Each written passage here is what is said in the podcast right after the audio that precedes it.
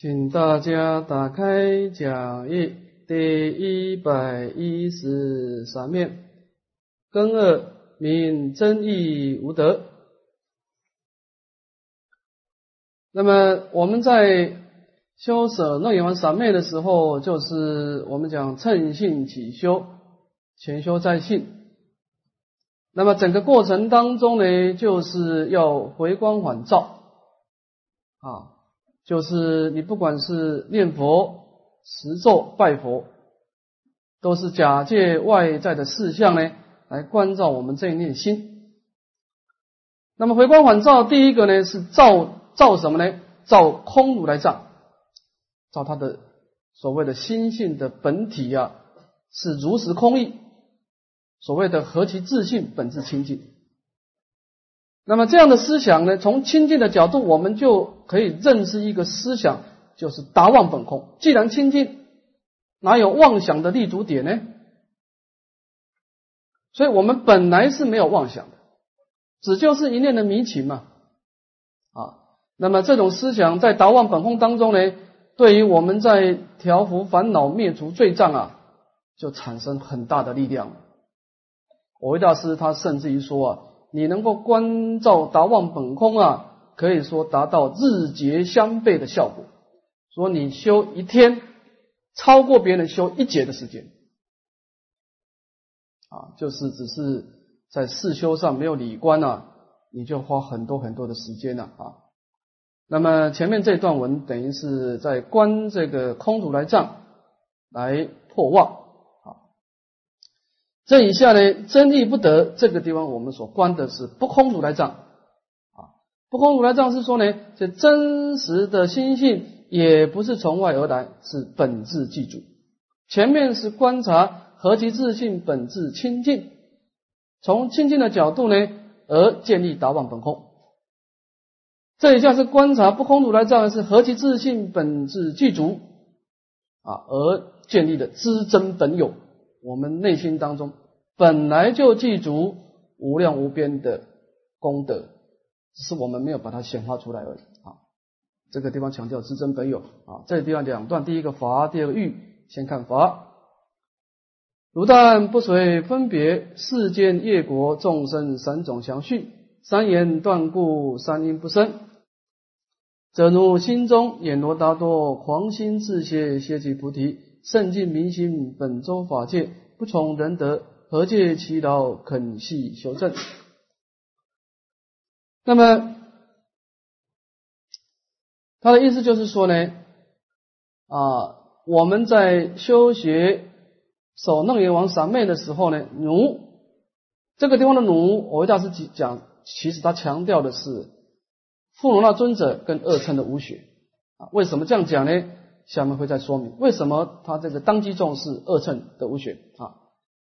佛陀说呢，这个二乘无学啊，其实在修学当中呢，你修四谛法门，你喜欢修四谛，你还是修四谛没关系，但是你再加一个维密的关照就好，就是不随分别，你不要去随顺你这种有所得心去分别。你一定要在修苦集灭道，当你在知苦断集灭灭修道的时候，或者观察顺利舍种因缘的时候，你一定要回光返照啊，去正念真如啊，不要随外在的相啊人相法相所转啊。那么不随顺这样的因缘而转呢，这世间业果众生三种相续啊，就能够慢慢的消灭啊。这个世间指的是易报的环境呢，众生是正报，那么众生跟世间之间的相互作用就是业果了啊。这前面说的三种相续啊，能够不随分别，就能够消灭三种相续。那么三言断故，三义不生。为什么这样讲呢？因为三言，这个三言指的是沙滩、淫滩跟道滩啊，断除沙道淫三种的业言。这个时候三因不生，这个三因不生呢，就是生死的业因，就是前面说的啊，世界业果众生。也就是说呢，我们能够不随这样的分别，这三言断故，那么这种三种生死的业因就不再升起了啊。则如心中眼罗大多，狂心自歇，歇起菩提。那么在如满慈子心中呢，有如阎罗达多的这种痴狂之性啊，自然就熄灭了。熄灭以后呢，当下的歇心处就是无上的菩提处啊。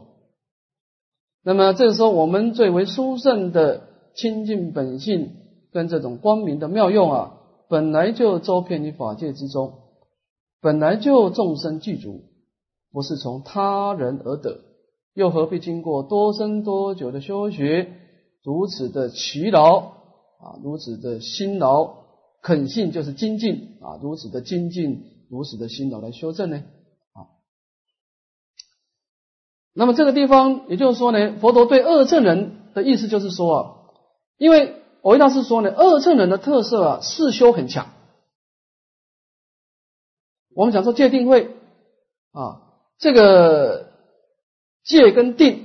是四修啊，你要持戒修定是四修，但是这个理观呢，就是一念的关照，理观薄弱啊，所以维大师说呢，二乘人即使你戒定的力量很强啊，你只要再加一个理观啊，那么所谓的遗诸净言呐，不迷不举不动啊，重点在这个不迷啊，你要只要能够啊不随妄想而分别，直下承担啊，你就能够有所突破啊。不必经过这么的辛劳啊，经过这样的一个长远的二乘的路啊，再回小回小向大，这要很长的时间啊。我们看佛陀的譬喻啊，譬如有人以自意中细如一珠，不自觉知，穷入他方，岂是持走？虽时贫穷，诸不成失啊。故有智者指示其诸所愿从心，自大饶富。方物神诸会从外得，说知真本有要怎么去承担呢？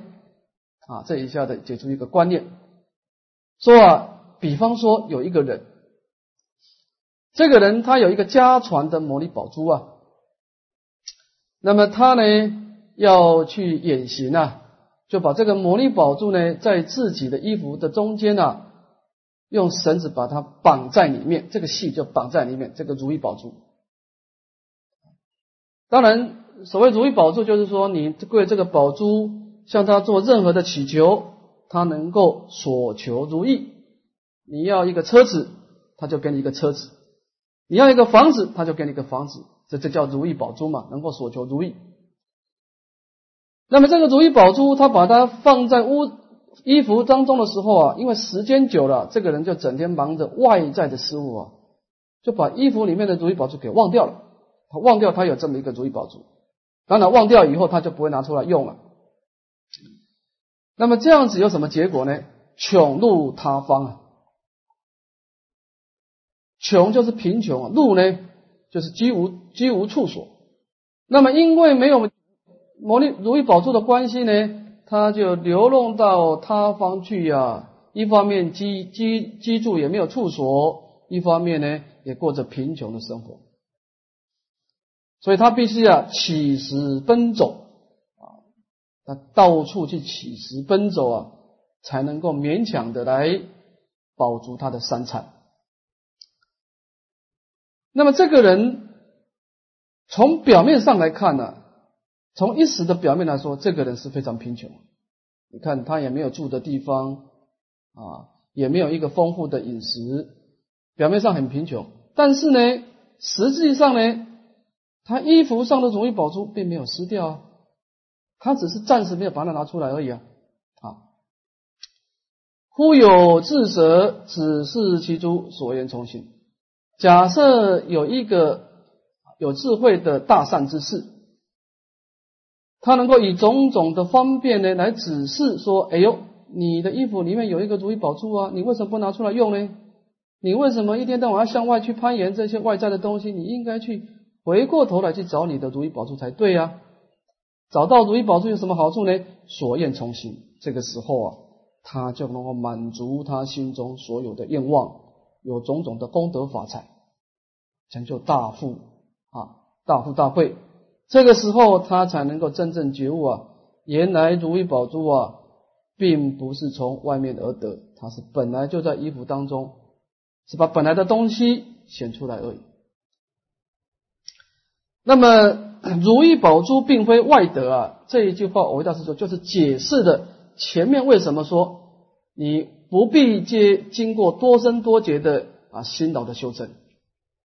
但这个这个地方，我大师说呢，不适合凡夫，因为凡夫的世修太薄弱，还要经过啊一段时间的啊忏悔业障、积极资粮的界定的心修。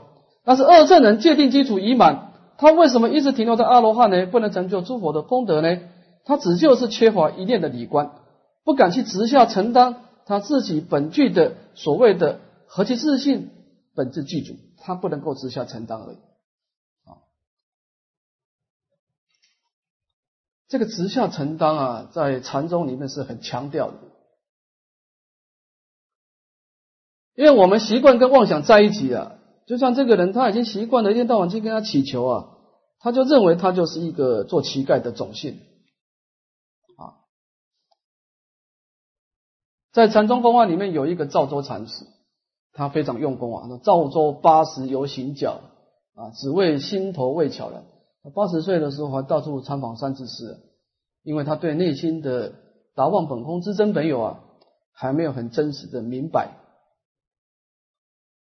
那么他后来到处行脚啊，有一天呢，他的脚呢就踢到一个石头，这个石头就啪碰到一个竹子，那么碰到竹子这个产生一个这样的声音的时候，他突然间啊开悟了，一念的回光返照，他开悟了。他说。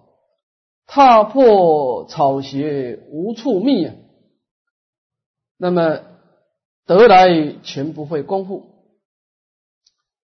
那么踏破草鞋无处觅是指他在迷的时候，他跟妄想在一起的时候啊，他真的是踏破草鞋无处觅。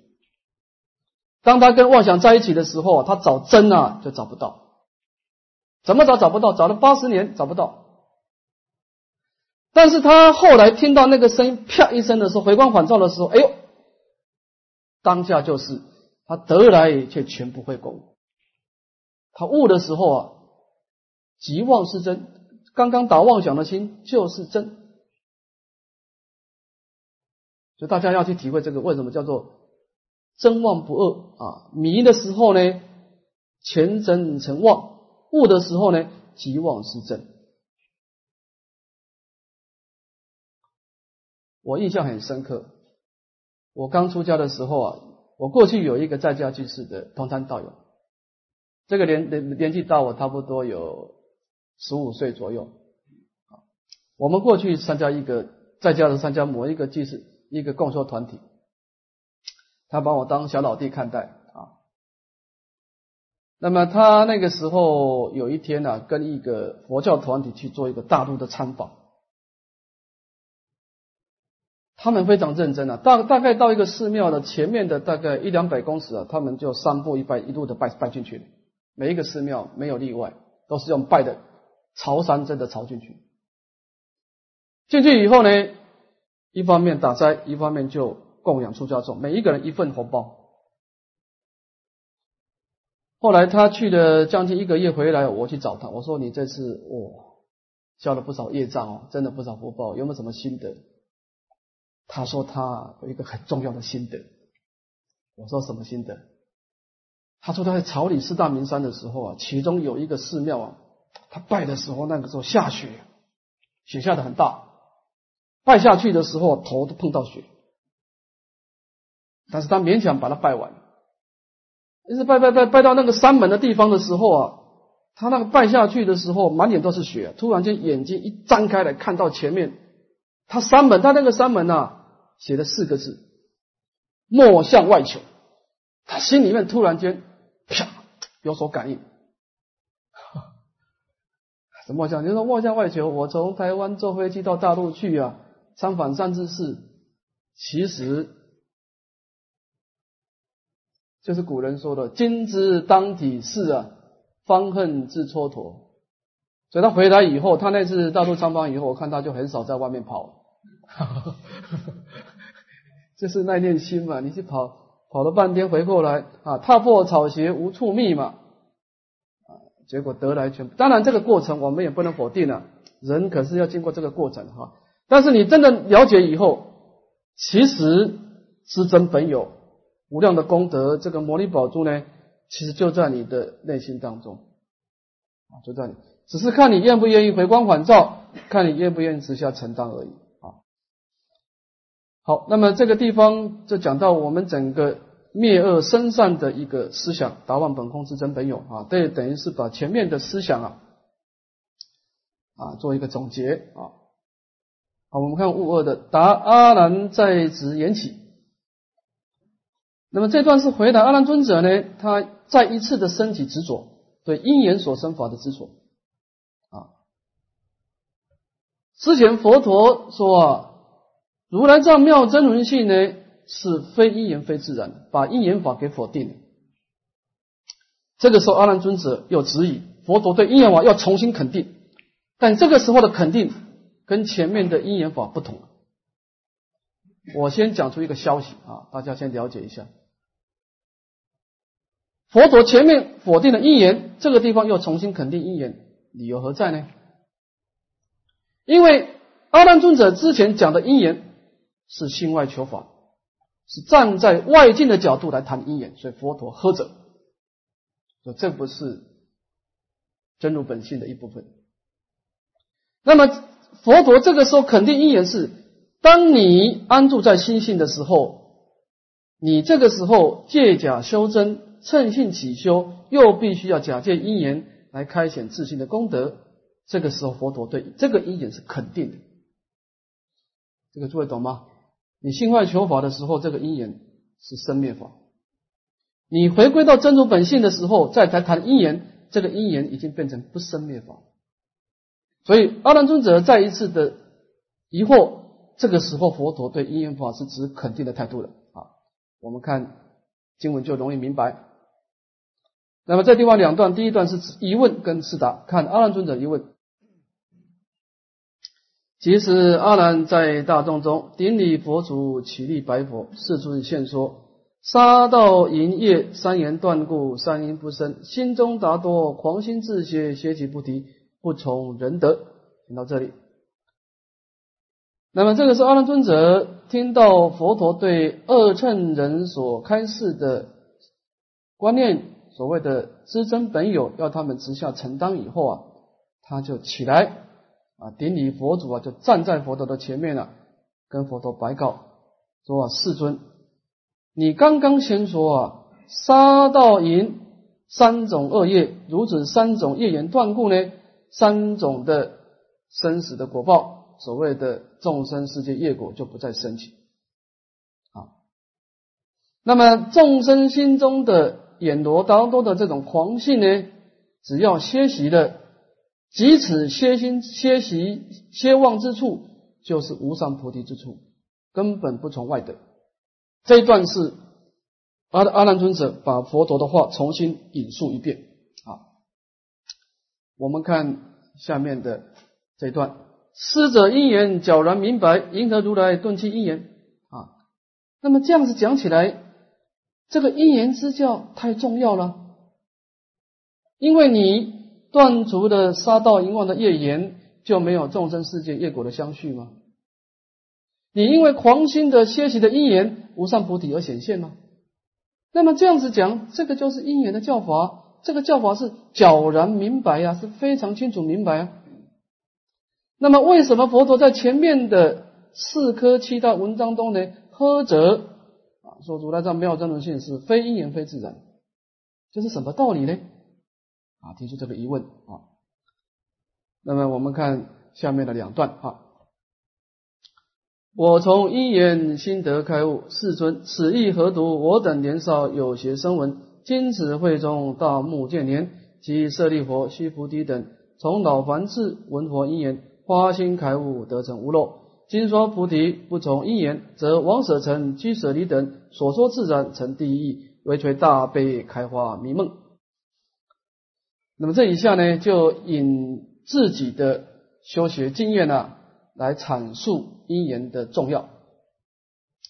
他说：“我从因缘心得开悟啊，以我阿难来说啊，我过去也是依止佛陀说法的因缘而回光返照，才能够真正的了达。”我这念心性是达万本宫之真本有啊，而得开悟啊，才有前面的花叶呢。那么世尊这个因缘的教法，这个的重要性，其实不单只是我一个年少的有学生闻啊，这个地方年少古德说呢，是业的内心来说的啊，也就是说呢，只要有学叫年少。啊，无学叫长老啊，不是耶的年龄来说，耶的内心的世界、内心的功德啊。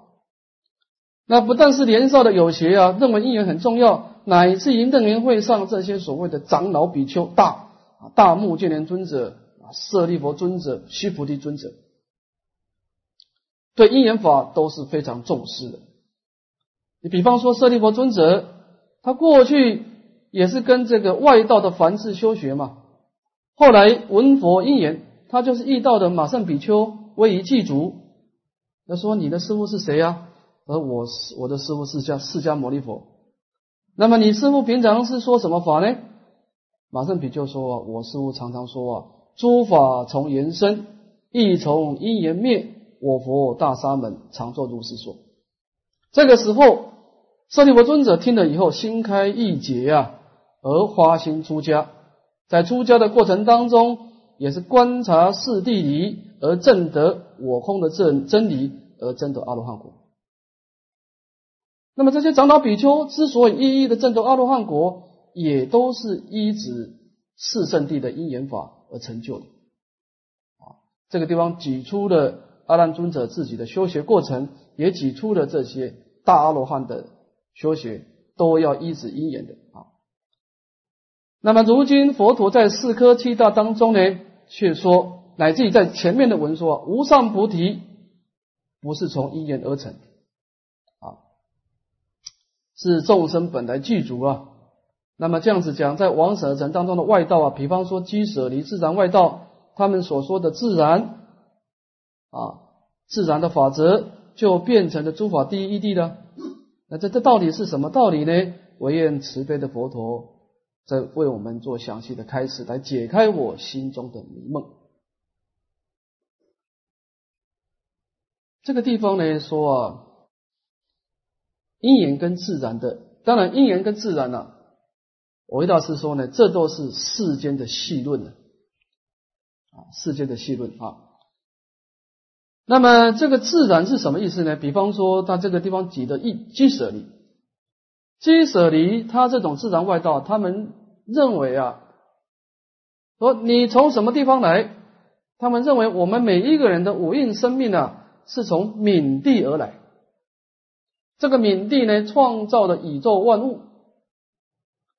但是不要紧，每一个众生经过八万大劫以后呢，你自然又回归到冥地当中，你不必去修正，你只要等待就好，生命只要等待就好。再把这个八万大劫生命过了，你又回到了冥地去了。那么这样子的自然法，跟佛陀说的自然是不一样的啊。我们这样讲好了哈，简单的讲一下，后面他佛陀会说明哈。当外道讲自然，将二乘人讲因缘的时候，他们的思考模式是对立的。问题在这个地方，它是因缘当中不允许有自然，自然中也不允许有因缘，因为它是心外求法，心你一个人心外求法就变成一种对立的思考啊。佛法是把一切法回归到心性的时候，佛陀说何其自信，本质具足，那么这个就有点自然的意思了啊，这是随缘不变，这也有自然意思啊。然后说不变随缘，这个随缘又有因缘的意思，但是。当你会会心性的时候，自然中有因缘，因缘中有自然，这两个是同时存在，是不二的，这就对了。你把因缘跟自然把它拆开来，啊，这个就就错了。佛陀所呵责的是那种对立性的因缘，对立性的自然。但是你把自然跟因缘把它合成一体，把它不二的时候，自然中同时记住因缘。因缘中又同时自然啊，不变而随缘，随缘而不变，这个就对了啊。这个问题不在因缘跟自然，问题在于有没有对立啊，有没有心外求法。好，那么这个地方是阿难尊者提出的疑问啊。那么到底是因缘的法比较殊胜，还是自然法比较殊胜啊？请佛陀回答。当然，佛陀是两个都破斥了啊。是的，四答当中呢，先有两段，第一个破疑，二个借欠。那么首先呢，去破除心中的疑惑，这当中有两段，第一个极易推破，第二个合法节选啊。先讲出一个譬喻，在合法譬喻当中呢，又分两段，第一个立二执，第二个破二执。先安利众生啊，因缘跟自然两种执着。看经文，佛告阿难：即如城中眼罗达多。狂性因缘若得灭除，则不狂性自然而出，因缘自然理求一事啊。那么这个地方呢，佛陀把因缘跟自然呐的真实意啊，先把它表现出来啊。佛陀说啊，因缘跟自然呢这两个法是没有错的，但是要怎么理解它呢？佛陀说啊，比方说。在四罗华灯当中，阎罗达多了。他早上起床的时候啊，去照镜子，照镜子的时候产生一念的痴狂的心，而到处奔走。那么，因为这个痴狂的因缘而产生的奔走嘛。如果有人告诉他，你的头还在，你的头不是存在镜子当中，你的头还是在你的身体上面，他能够回光返照啊。所谓的达望本空之真本有啊，正念真如啊，他就能够灭除对那个镜中的头的影像的执着，就能够灭除。那么这个时候，他这种不痴狂的真如本性呢，自然就显现出来了。狂性若歇，歇其菩提嘛。那么这个就是因缘因缘跟自然的道理嘛。因缘中有自然，自然中有因缘啊，这个道理才对啊。这个观念我们讲讲什么叫做因缘中有自然，自然中有因缘哈。当我们在修学的时候观察正念心的时候，你要分两部分啊，一个是理具，一个是事照。理具呢是指的我们这种随缘不变之体，这个清净的本体是理具的啊。但是你要开显这个本体啊，必须要假借事照。这个四照就有点像因缘，礼记要有四照才能够显现啊。比方说啊，比方说我们讲布施，布施这个法门，如果你你的理解是，我把这个东西我送给了你。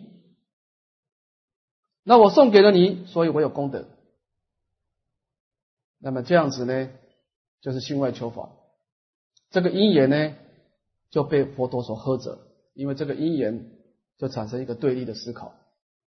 啊，如果你你在布施的时候，我把这个东西送给你，那我我我为什么有福报呢？因为我把东西送给你的时候，我启发我一念施舍的心。那么这念施舍的心呢，开显我自信本具的福报，啊，我假借这个布施的因缘来开启我本具的功德。所谓的无不从此法界流，最后无不还归此法界，所以我应该感谢你成就我这个因缘的借事修心呢。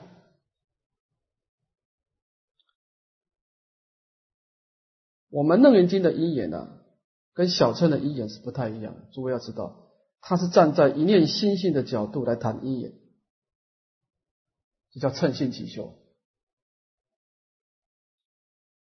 你不能站在心外的角度谈因缘，心外角度因缘颇多就开始破斥，那是生灭法。你看在中经路讲一个公案呢，这个公案值得我们去思维。说有一个行脚比丘，他走到。走走走走走，走到一个佛塔的地方，他看到佛塔非常尊重，因为有佛陀的出世，我才能够了解明白道理，开启我心中的智慧，我才知道什么是对，什么是错。所以他对佛陀很感恩啊。那么绕塔三圈以后啊，他觉得应该供养佛陀，就把自己呀最尊贵的草鞋拿起来，吊在佛塔的旁边供养佛陀。就走了。走了没多久以后啊，哎，又来一个行脚比丘，他也看到佛塔，也赞叹佛陀。那么绕塔三间赞扬赞叹佛陀以后呢，他要走之前，哎，看看这个草席怎么挂在佛塔的前面呢？这这个是很不礼貌的，把草席拿下来啊，把它丢掉。他觉得哎，这样好多了，就也走了。那么中经路呢，有名大师有名延寿大师说，这两个比丘啊，功德是完全一样。你说这这个怎么解释因缘呢？一个人把鞋子挂上去，一个人把鞋子拿走，他们两个做了一个相反的因缘，为什么功德一样？因为功德业内内心安立的，不是业外界的。他们两个都是出自一念供养佛陀的心，这叫因缘，不再是他的动作。他把鞋子挂上去。也是出自于一念的供养之心，他把鞋子拿下来，也是出于一念供养之心，所以功德完全一样。这个就是本经所谓的因缘。你要掖着内心的角度来探讨因缘，从一个礼记四照所谓的修德有功、信德方显的角度来谈因缘。啊，所以佛陀先把这个因缘的观念先安定，因为狂性先灭的因缘而使令真如本性显现，所以因缘跟自然是不二的啊。从这样的角度来安定因缘，这个叫理穷一事，道理就是这样才是真正的道理啊。那么这以下破除啊，破除这个对立的因缘跟自然啊，我们看忍恶的破恶执啊，破除过去。凡夫跟外道所执着的因缘跟自然，那么破二执当中呢，有两段，第一个正破二执，第二个物本俱非。先破二执，破二执当中呢，耶头破，第二个耶狂破啊。这个头呢，指的是我们众生本具的性德啊，狂是耶着妄想，一个耶的真如，一个耶着妄想啊。我们看耶头破。当然，眼若达多，头本自然，本自其然，无然非自。何因缘故不投狂走？若自然头，因缘故狂；何不自然？因缘故失。本头不失，狂不妄出，成无变异，何见因缘啊？那么佛陀先首先呢，破除外道的这种绝对的自然论。佛陀说：“阿难，比方说啊，以眼罗达多这个人来说啊。”说头本自然，如果他的头是绝对属于自然而有，是自然而有的。所以，我们众生的本具的心性是本来就具足的，这个没有任何的因缘可以谈啊，就是自然当中不能谈因缘。好，那么既然是这样，本自其然，无然非自呢？既然头是绝对自然而有的，不容许有因缘的。理论在里面，那就表示说呢，你无时无处都是自然有才对啊。既然它绝对自然呢，那只要有一个时一个处而不属于自而不属于自然，那就表示不是绝对自然。既然是自然而有，它必须要随时随处都要自然有嘛。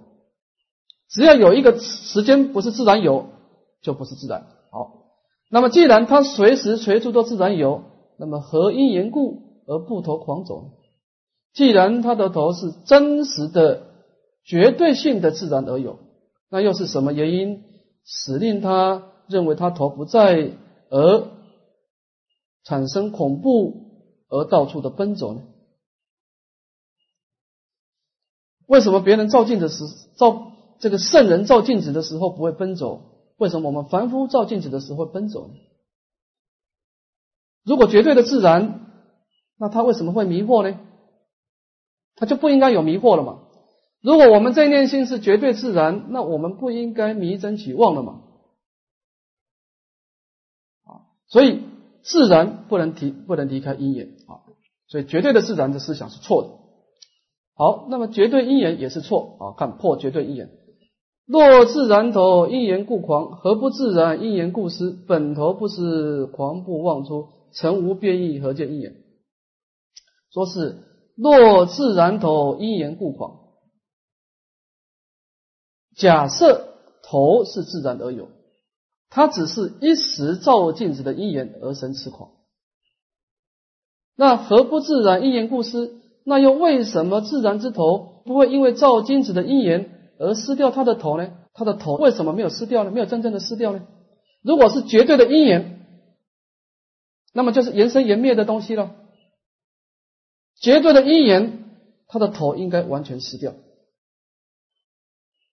如果我们这念心是绝对的因缘，那我们佛性应该要失掉了，我们永远找不回来，应该被无名妄想全部破坏掉。就是何不自然因缘故失啊？啊，本头不是狂不妄出，其实他的头是一直存在的，并没有失掉，他只就是一念的痴狂之心而不敢直下承担而已。所以说啊，尘无变异也，我们的头部其实没有任何变化。也就是说，我们这念心，不管我们随顺妄想的因缘。到了三奥道去，到了各式各样的地方，其实我们的真如本性没有失掉，所以你不能够说何见因，你不能说是它绝对的因缘，也不可以。所以我们了解这件信息的时候，它不是绝对性的自然，它也不是绝对性的因缘。啊，这点要注意啊，这个是这样哈。从修行的角度啊，你要先站在不变的自然的角度来谈因缘，就是趁性起修啊。我们先相信自己有佛性，刚开始是自知我是未成之佛，诸佛是以成之佛，其体无别。所以，我们我们讲自然跟因缘是不二，对不对？但是你修行的角度啊，先肯定自然，我们的本性没有失掉。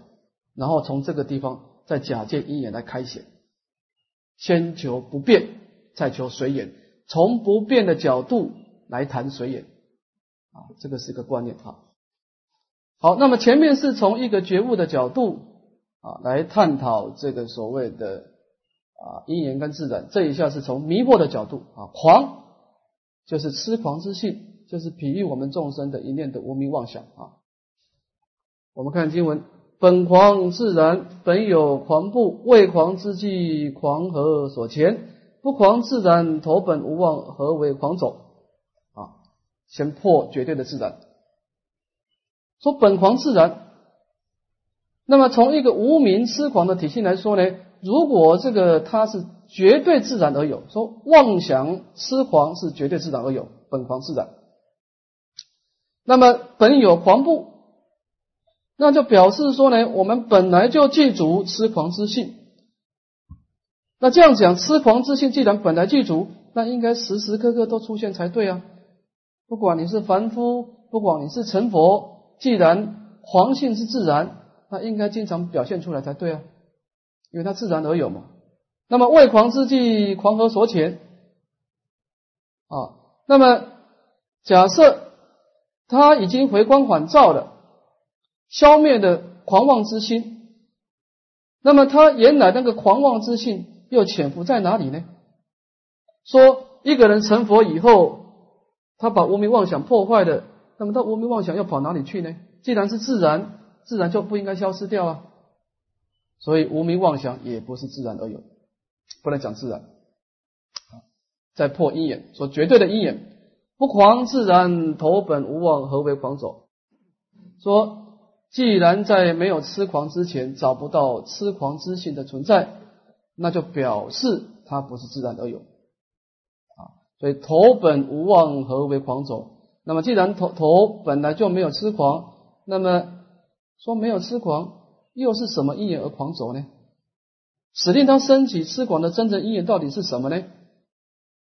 其实又找不到原因。说我们说无名妄想是因缘生。那是什么因缘而生呢？请你道一句，你又找不出他的最初的因缘，用密是了不可得。所以无名妄想也不是因缘。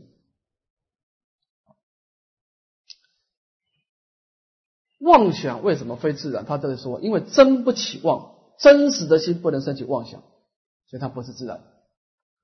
那么妄想为什么非因缘呢？因为妄本无因，因为它没有升起的原因，所以你也不能说它是因缘啊。所以佛法是对于对立性的、决定性的自然跟自因缘是破坏的，但是对于回归一念心性，谈到不恶啊，理具不爱四照，四照不爱理具，这个因缘字的，佛陀是肯定啊。我们看总结的地方就容易清楚，物本俱非啊。那么当我们觉悟的时候啊，我们知道啊，头部是本来具足的，它本来没有失掉的啊。若物本头，四肢狂走，因缘自然即为心路啊。当我们知道啊，能够真实的觉悟啊，头自始至终都没有失掉。所谓的知真本有，我们的真如本性，不管是怎么样的打妄想，心性是永远没有失掉。第二个，四肢狂走，我们又能够了解到一念的痴狂之心而产生的狂走，而这个痴狂之心是希望不死的。就达望本空，所以你能够达望本空，又能够知真本有，你就知道心外求法的因缘，心外求法的自然，通通是虚论。但是心内的因缘跟心心心内的自然是真实的道理。好，那么这个地方等于是把这个达望本空知真本有啊。这个知真本有就有点自然的味道，因为真实本性是自然而有，或者说你怎么弄它都不会死掉，你照怎么杀道遗忘，你还是可以成佛。那么达望本空呢，就是有点因缘的，它原生原灭，没有实体啊。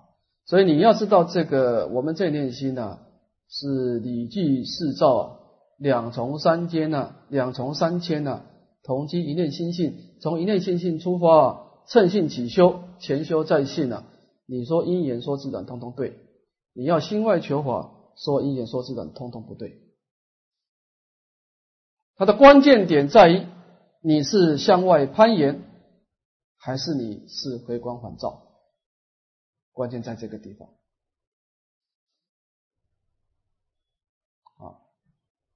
我们讲说开悟的楞严呐，成佛的法华，其实它整个开悟的过程在前面三卷半啊，这个很多重要观念，诸位都要好好体会，因为这个对你未来的修行啊，乃至你在黎明中的时候，你遇到黎明中的时候，你所有的境界都现前，你怎么关照，就影响到你是不是升起正念。我讲实在话，你跟妄想抗拒，你不是他的对手。我倒是讲，你跟他，你跟他对立啊，你绝对不是他对手。你要有善巧方法。你说你无始劫来心系很多的烦恼，很多的妄想，你临命终的时候，你能够不随他转，那你一定要关照力的。你说你用佛号去压他，我保证你不是他对手。你只有四修啊，你很难达到临终正念，因为他势力太强，他无始劫心息而成。你念佛只有今生栽培的，所以你如果只有四修没有理观了，你很吃亏的。你面对妄无名妄想，你很吃亏的，你不是他的对手。但是你有理观的时候，那就不一样。身为一个没有根源的妄想，你要掌握它的原则，你很快把它照破。啊，这就是我们为什么要啊修习观照力的一个主要因素了啊。好，那么我们今天讲到这个地方，将相文长负债来日回向。